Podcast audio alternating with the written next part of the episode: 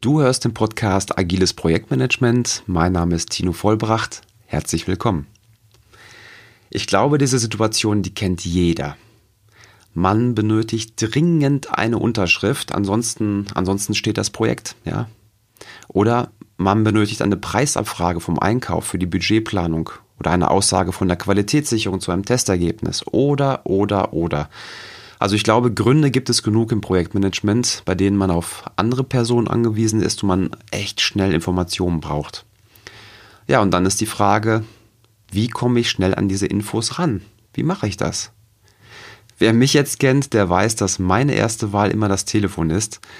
Ähm, ja, ich denke, das ist blitzschnelle, synchrone Kommunikation und ich weiß Sekunden später, woran ich bin. Ja, und damit ist die Sache auch oft abgeschlossen. Das heißt, ich spare mir irgendwie Ping-Pong mit E-Mails wieder, weil auf jede E-Mail kommt ja häufig auch nochmal eine Rückantwort und vielleicht nochmal eine Frage. Und das habe ich bei dem Telefon oft nicht. Jetzt nehmen wir aber mal an, der Hörer wird nicht abgenommen. Und auch nicht nach dem dritten, vierten oder fünften Mal pro Stunde. Spätestens dann bin auch ich gezwungen, eine E-Mail zu schreiben. Und dazu habe ich mir eine Struktur die letzten Jahre erarbeitet, die ich auch getestet habe, mit der ich wesentlich schneller Feedback erhalte. Und diese Struktur, diese Struktur möchte ich jetzt mal gerne mit dir teilen. Und am Ende von dieser Podcast-Folge, da gebe ich noch einen Tipp, mit welchem einzigen magischen Wort du nochmal das Gaspedal so richtig runterdrücken kannst, um noch schneller eine Antwort zu erhalten auf deine E-Mail. Gut, fangen wir an. Also grundsätzlich halte die E-Mail kurz. Ansonsten liest die einfach keiner. Ja, die Leute haben keine Zeit. Und, und bleib immer freundlich. Egal wie der Ton von dem anderen ist, bleib immer freundlich. Fangen wir an. Der erste Tipp lautet, setze nur eine Person in das Feld an bei der E-Mail und nicht mehrere. Ja, ansonsten ist unklar, wer antworten soll, wenn da mehrere Personen drin stehen. Und dann passiert es oft so, dass halt keiner antwortet. Eine kurze Geschichte mal dazu, ähm, um das zu verdeutlichen. Ich habe mal vor vielen Jahren Entwicklungshilfe in Chile gemacht, in Südamerika. Und wir wollten am Wochenende in die Berge fahren zum Zelten, haben dann ähm, mit sechs, sieben Leuten noch Wein eingekauft, den ganzen Wein, ach, das waren bestimmt 20, 30 Flaschen, haben das in eine Kiste reingepackt und mit dieser Kiste standen wir an der Bushaltestelle. Dann kam der Bus auch und wir sind alle eingestiegen in den Bus und es ging in die Berge. Wir haben uns alle gefreut. Dann am Abend wollten wir einen Wein aufmachen und haben die Kiste nicht mehr gefunden. Weißt du, wo die Kiste war? Ja, jeder von uns ist in den Bus gestiegen und die Kiste haben wir an der Bushaltestelle stehen lassen. Mhm. Warum? Weil nicht klar war, wer verantwortlich für die Kiste war. Jeder hat gedacht, der andere, der bringt die Kiste schon rein. Oder, oder die zwei anderen oder vier anderen. Es waren ja sieben, acht Leute. Ja, und weil das jeder gedacht hat, Deadlock, am Ende war es dann niemand. Also, bei E-Mails immer nur eine Person auf An und die anderen auf CC. Der zweite Tipp. Schreibe in den Betreff den Projektnamen und die Call to Action. Projektname und Call to Action. Also sowas wie Projekt Alpha Omega, bitte um Rückruf bis. Oder Projekt Alpha Omega, bitte um Unterschrift bis Datum. Oder Unterschrift bis Datum benötigt. Warum das Ganze? Wenn Mitarbeiter sehr viele E-Mails bekommen, dann scannen die zumindest mehrfach am Tag den Posteingang, aber öffnen nicht unbedingt jede E-Mail. Wenn die Call to Action, das, was bis wann benötigt wird, schon in dem Betreff drinsteht, dann wird das von dem anderen mehrmals pro Tag ähm, gelesen.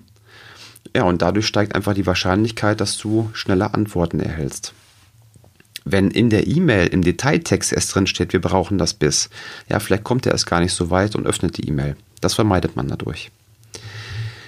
Dann den dritten Punkt. Der dritte Punkt war, also ich würde halt immer anrufen und wenn man angerufen hat, dann würde ich das auch in dem ersten Satz erwähnen.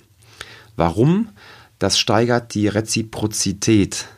Reziprozität bedeutet nichts anderes als Dankesschuld.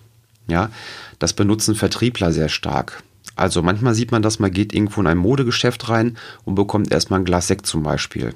Ja, damit erhöht der Laden die Dankesschuld und man fühlt sich eher genötigt, etwas zu kaufen. Das ist Reziprozität. Und das kann man auch hierbei nutzen, indem man schreibt im ersten Satz, sehr geehrte Frau so und so, ich habe versucht, Sie anzurufen, aber leider nicht erreicht. Ja.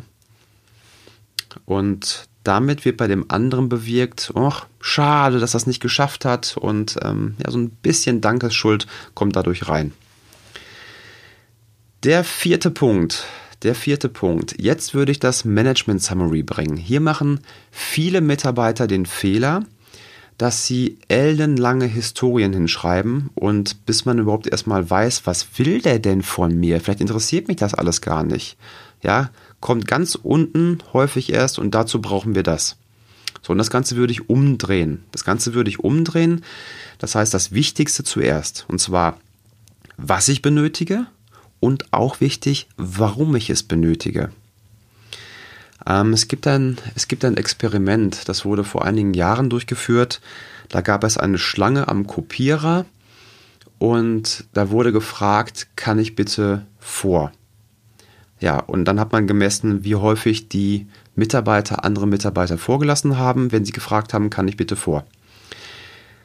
Dann hat man dieses Experiment wiederholt und die Person, die vor wollte, hat gefragt, kann ich bitte vor? Weil ja, die Begründung. Und die Begründung war nur, weil ich etwas fotokopieren muss. Ja, also eigentlich denkt man sich, hä, es ist doch, ist doch klar. Aber ich glaube, die Quote war 20 oder 30 Prozent höher. Also die Leute, die das noch begründet haben, sogar mit dieser Begründung, die ja total witzlos ist, die wurden eher vorgelassen. Der fünfte Punkt. Jetzt geht es um die Details. Also, Jetzt hast du die Person angeschrieben, du hast in die E-Mail reingeschrieben, dass du sie angerufen hast, dann das Management Summary in die E-Mail gepackt und jetzt kommen die Details. Also ein bisschen Historie, so viel wie nötig, ähm, was du im Detail brauchst, in welcher Qualität und ich würde auch noch reinschreiben, dass wenn die Person noch Fragen hat, dass sie dich am besten anruft, anstelle einer E-Mail zu schreiben. Das wäre der letzte Punkt. Und jetzt der Geheimtipp. Ich habe mal einen Tipp von einer großen deutschen Bank bekommen, weil ich bei deren E-Mail-Support keine Antworten erhalten habe. Und dort hat man mir gesagt, ich solle eine E-Mail schreiben und in dem Betreff das Wort dringend hinzufügen. Dann würden die Personen hinter dem Verteiler wesentlich schneller antworten. Und tatsächlich, genau das war auch der Fall. Ich habe diese E-Mail geschrieben, das Wort dringend, Doppelpunkt, dann was ich wollte und am selben Tag wurde mein Problem gelöst. Probier das gerne mal aus, aber bitte nicht inflationär benutzen, also nicht bei jeder fünften E-Mail das Wort dringend reinknallen, dann wirkt das Ganze auch nicht mehr.